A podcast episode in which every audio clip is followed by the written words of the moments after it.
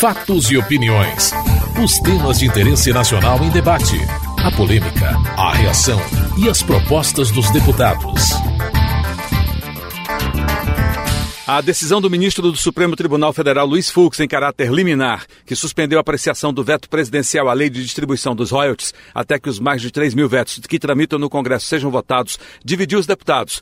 O ministro Luiz Fux considerou inconstitucional a urgência para o veto aprovada em sessão do Congresso. O deputado Ciba Machado, do PT do Acre, criticou a decisão do ministro Luiz Fux. Cada parlamentar ao agora esta tribuna não sabe se se inscreve aqui no livro para poder fazer o pronunciamento ou se se remete uma carta ao Supremo Tribunal Federal para poder vir fazer uso desta tribuna.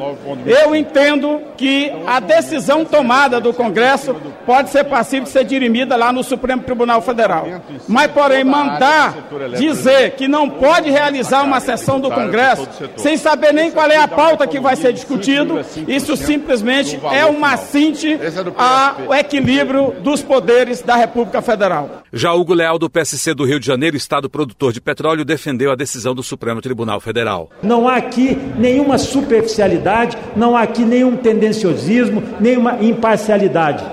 Não há nenhuma parcialidade. O que o ministro Fux fez foi apenas decidir mais uma vez no vácuo desse, desse Congresso Nacional, às vezes dessa Câmara e desse Senado. Exatamente isso. Mais uma vez, a exemplo que aconteceu com as medidas provisórias, o veto vai pelo mesmo caminho que nós precisamos fazer? Ou modificamos o regimento comum ou modificamos a Constituição. Da forma que está, não poderá ficar. Para o deputado José Ayrton, do PT do Ceará, que quer derrubar o veto da presidenta Dilma Rousseff à redistribuição dos royalties do petróleo, a decisão é estapafúrdia. Está em jogo aqui é uma posição que o Supremo tomou monocraticamente de, de respeitar essa casa, de impedir que seja votado por deliberação desse plenário em ordem prioritária as matérias e, com isso, estabelecer um critério de cronologia das matérias aqui na casa. Isso para o Muito obrigado, deputado. estabelecer Pode tem que começar lá pela, pelo tribunais. Então acho que essa casa tem que se pronunciar à altura da importância dessa decisão estapafúrdia do ministro Fux. Paulderney Avelino, do Democratas do Amazonas, propôs que o Congresso não acolha a decisão do ministro Luiz Fux. A decisão do ministro Fux, Fux não cabe acolhimento por esta causa, por esta casa. Por quê? Ele mesmo se desculpa por estar revisitando a questão interna corporis do Congresso Nacional. Esta matéria já foi devidamente apreciada pelo Pleno do Tribunal, Supremo Tribunal Federal. Então, senhor presidente, Sua Excelência, o presidente do Congresso Nacional, não teria, a meu ver, que tomar conhecimento de uma decisão monocrática e, a meu ver, equivocada.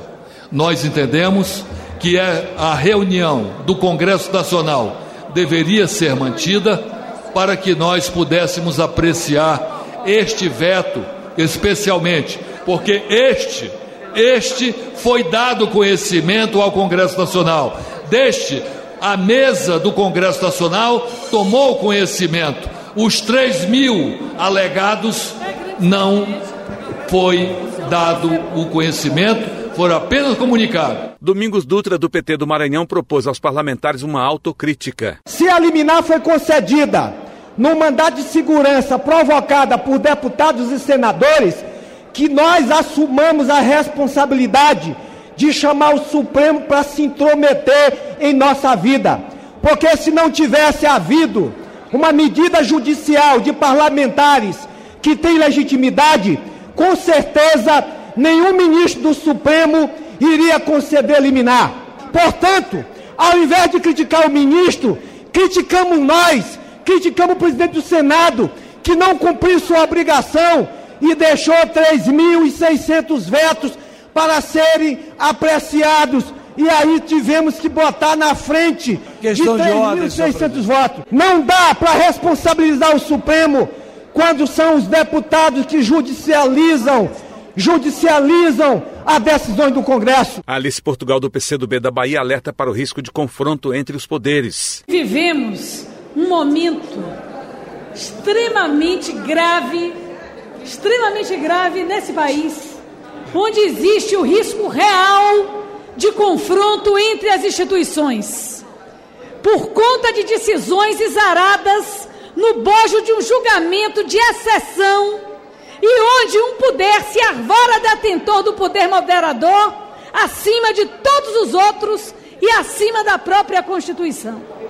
Eu digo isso, senhor presidente, com a consciência que a democracia foi construída com muita dificuldade nesse país e que essa jovem república já passou por diversos movimentos pendulares. Em 37, quando os anúncios de corrupção e de aterrorização ideológica levam o país ao Estado Novo. No pós-guerra, em 46, com cassações e mortes. Em 64 e agora novamente, esse espectro está sob as cabeças desse Congresso Nacional. Senhor presidente, se não houvesse apenas o julgamento discricionário e político da do processo 470, chamado mensalão, houve também o imbricamento de uma intervenção de rito de votação de rito interna corporis desta Casa Legislativa. Isso é algo muito grave. Ministro do Supremo dizendo que a Constituição é o que diz o Supremo e não o que está escrito lá. O presidente do Congresso decidiu limpar a pauta ao colocar em votação os mais de 3 mil vetos para permitir a apreciação do veto ao projeto de distribuição dos royalties, o que causou reação dos parlamentares de estados produtores. A derrubada do veto significaria que a nova redistribuição dos royalties valeria também para os atuais contratos. Deputados e senadores exigiram o cumprimento de várias regras do regimento da Casa, como, por exemplo, a criação de comissão especial e o exame individual de cada veto, o que arrastaria as votações por semanas. Os líderes tentaram entendimento sobre os procedimentos sem sucesso. Diante do impasse, veio a decisão de adiar a votação para o início do ano que vem, anunciada pela primeira vice-presidente do Congresso, deputada Rose de Freitas. Tentamos, de todas as formas, no exercício da democracia com todos os líderes que tentaram também encontrar uma forma de que nós pudéssemos não só cumprir o que estava sendo determinado, como também não prejudicar o andamento dos trabalhos na casa.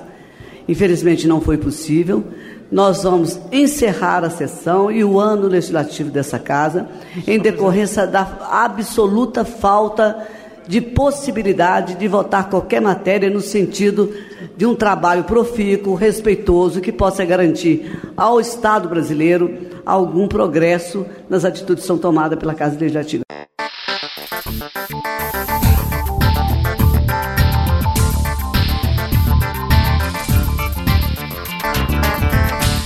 O ato de desagravo ao ex-presidente Lula, acusado de receber benefício do esquema pelo pivô do mensalão condenado pelo Supremo Tribunal Federal, Marcos Valério, repercutiu em plenário. Parlamentares da base aliada ao governo defenderam o ex-presidente e a oposição reagiu.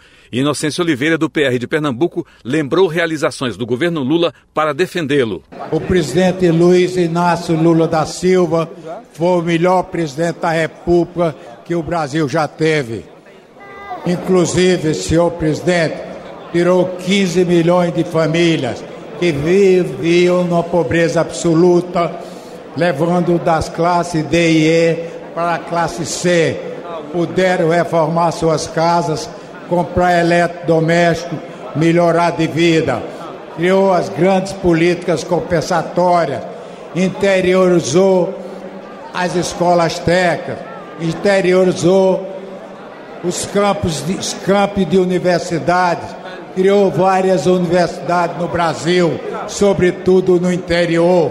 Portanto, ele interior, interiorizou o desenvolvimento. Por isso, senhor presidente, nessa hora eu quero manifestar minha total solidariedade ao presidente Luiz Inácio Lula da Silva. Roberto Freire, do PPS de São Paulo, exigiu respostas às denúncias. Foi interrompido por colegas e teve a palavra garantida por Inocêncio Oliveira, que presidia a sessão no momento. No momento que o Brasil vive, era que a Procuradoria-Geral da República investigasse as denúncias que tem contra Lula. Claro não responde a nenhum processo, não precisa ser absolvido, mas essa solidariedade cheira mal. Por que tanta solidariedade a quem não precisa responder a nada? Parece que está precisando responder a muito. Aí, aí, é que é isso? Ô, senhor presidente, tenho muito respeito por essa casa. Por isso que eu tenho esse respeito, é que a palavra, a opinião deve ser preservada. No momento em que o parlamentar não tiver direito à opinião, a palavra eu voto, não significará que essa casa está mais funcionando. É preciso ter respeito à opinião dos outros. Eu não concordo com a opinião do deputado Roberto Freire, mas nem por isso deixo de ouvi-la e de saber porque ele está expressando aquilo que ele pensa que foi votado pelo povo brasileiro e representa uma parcela importante da sociedade brasileira. Portanto, Roberto Freire tem a palavra. Peço um pouco de tranquilidade a essa ampla maioria do governo. Querer esmagar esta pequena oposição realmente não é uma atitude democrática. Ah, de... Olha lá vem, olha, por favor. E você faz o que bem entende. E eu nunca liguei. Vai, vai. Fala depois. E quem é que está impedindo você de falar? Calma. Fala, reclama na mesa. Já reclamei. É? Então me permita falar. Pois não? Porque você não vai impedir. você pode atrapalhar só mas é só para dizer que a oposição está apenas cobrando investigação. E isso é um direito. Mais do que isso, seria uma obrigação do ex-presidente Lula, que não é uma acusação banal e qualquer. Henrique Fontana, do PT do Rio Grande do Sul, saiu em defesa do ex-presidente. Assim, de parte de alguns setores, e eu não generalizo esta frase, de parte de alguns setores que compõem a oposição ao projeto que ora governa o país. Primeiro com o presidente Lula e agora com a presidenta Dilma, a tentativa sim de criminalizar um presidente da República que marcou a sua passagem pela presidência com profundas transformações na história da gestão pública deste país. Será que a presunção da inocência, que deve ser um direito de todo cidadão, deve ser um direito negado a um presidente que governou por oito anos este país e que não responde a nenhum processo? Quero dizer a um deputado que respeito muito nesta casa, o deputado Roberto Freire. O presidente Lula não precisa ser absolvido por nenhum discurso neste plenário. O presidente Lula não é réu de nenhum processo na justiça brasileira. Irine Lopes, do PT do Espírito Santo, fez críticas ao Supremo Tribunal Federal. O que está incomodando a oposição não é achar que nós estamos querendo abafar a voz da minoria, é que tem parlamentares nessa casa que não se calam e não se dobram nem ao desejo da grande imprensa, nem ao que tem sido feito nos últimos dias que temos assistido no Brasil, instituições que estão sendo conduzidas pela política e não se atendo aos seus fins constitucionais. E o ato hoje, em solidariedade ao presidente Lula, não é um ato de abafar nenhuma investigação porque nunca se teve tanta liberdade de investigação nesse país desde quando o presidente Lula assumiu o governo, porque somos republicanos de verdade, porque respeitamos as é, instituições e porque não temos o hábito de jogar, quando nos interessa, as coisas para debaixo do tapete.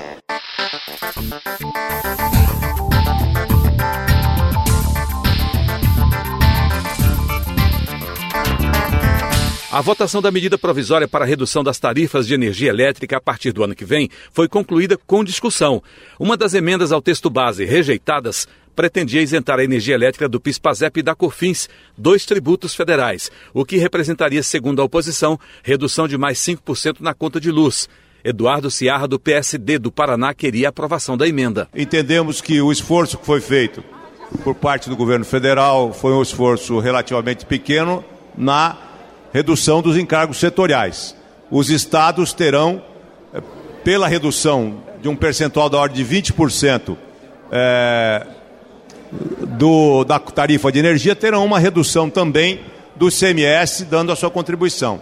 Por isso, nós somos favoráveis a essa emenda do deputado Arnaldo Jardim, votamos sim por essa emenda, por entender que o retorno do, da cobrança do, do PIS-COFINS para o sistema acumulativo permitiria uma redução é, maior na tarifa de energia, considerando que o próprio governo tem dito que vai utilizar é, recursos do Tesouro para reduzir aquilo que ele esperava.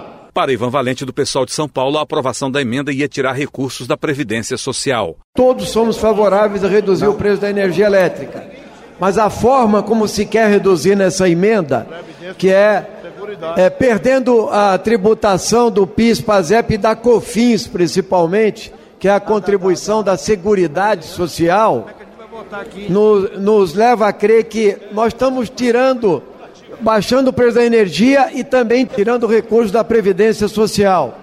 E nós entendemos que isso é muito ruim, porque, na verdade, todo ano essa disputa sobre o orçamento da Seguridade Social, que é, na verdade, superavitária e toda vez se coloca que tem um déficit para se arro arrochar os aposentados. Para Arnaldo Jardim, do PPS de São Paulo, a aprovação da emenda ia permitir redução da tarifa de energia elétrica sem prejudicar estados e municípios. O governo tenta impedir que o legislativo, exercendo a sua atribuição, Isso. contribuindo para a diminuição da tarifa de energia, possa mudar esse regime, sem prejudicar os estados, sem prejudicar os municípios, que não partilham disso e permitindo, senhor presidente, que nesse exercício de prerrogativa nós possamos, com essa emenda, diminuir de 3,75 a conta de luz que sobra para o consumidor brasileiro. Momento de afirmar-se, momento de exercer a prerrogativa, por isso que peço o apoio de todos a essa emenda, destaque do PPS. O líder do governo na Câmara, deputado Arlindo Quinalha, do PT de São Paulo, rebateu as críticas. Neste caso, não se propõe a redução do PIS-PASEP, por exemplo, para o setor produtivo, mas é de maneira genérica que causa um déficit brutal nos cofres da União. Da mesma maneira, não se faz nenhum vínculo, por exemplo, com a redução do ICMS, que corresponde à maior taxação de energia elétrica, ou seja, cerca de 30%. Da mesma maneira, quando se faz, segundo a proposta, essa redução, além daquela que a medida provisória prevê, ao custo aproximado de 4 bilhões de reais, vai reduzir a base de cálculo do próprio ICMS, prejudicando estados e municípios. Ou seja, na verdade, é uma tentativa de inviabilizar uma proposta que vai aumentar a competitividade, não vai desequilibrar as finanças públicas, vai gerar emprego e é por isso que tanto entidades de trabalhadores quanto entidades patronais são favoráveis. Portanto, o governo encaminha não. Você acabou de ouvir Fatos e Opiniões, uma produção da TV Câmara. Edição e texto Antônio Carlos Silva e Eliane Breitenbach. Apresentação Antônio Carlos Silva.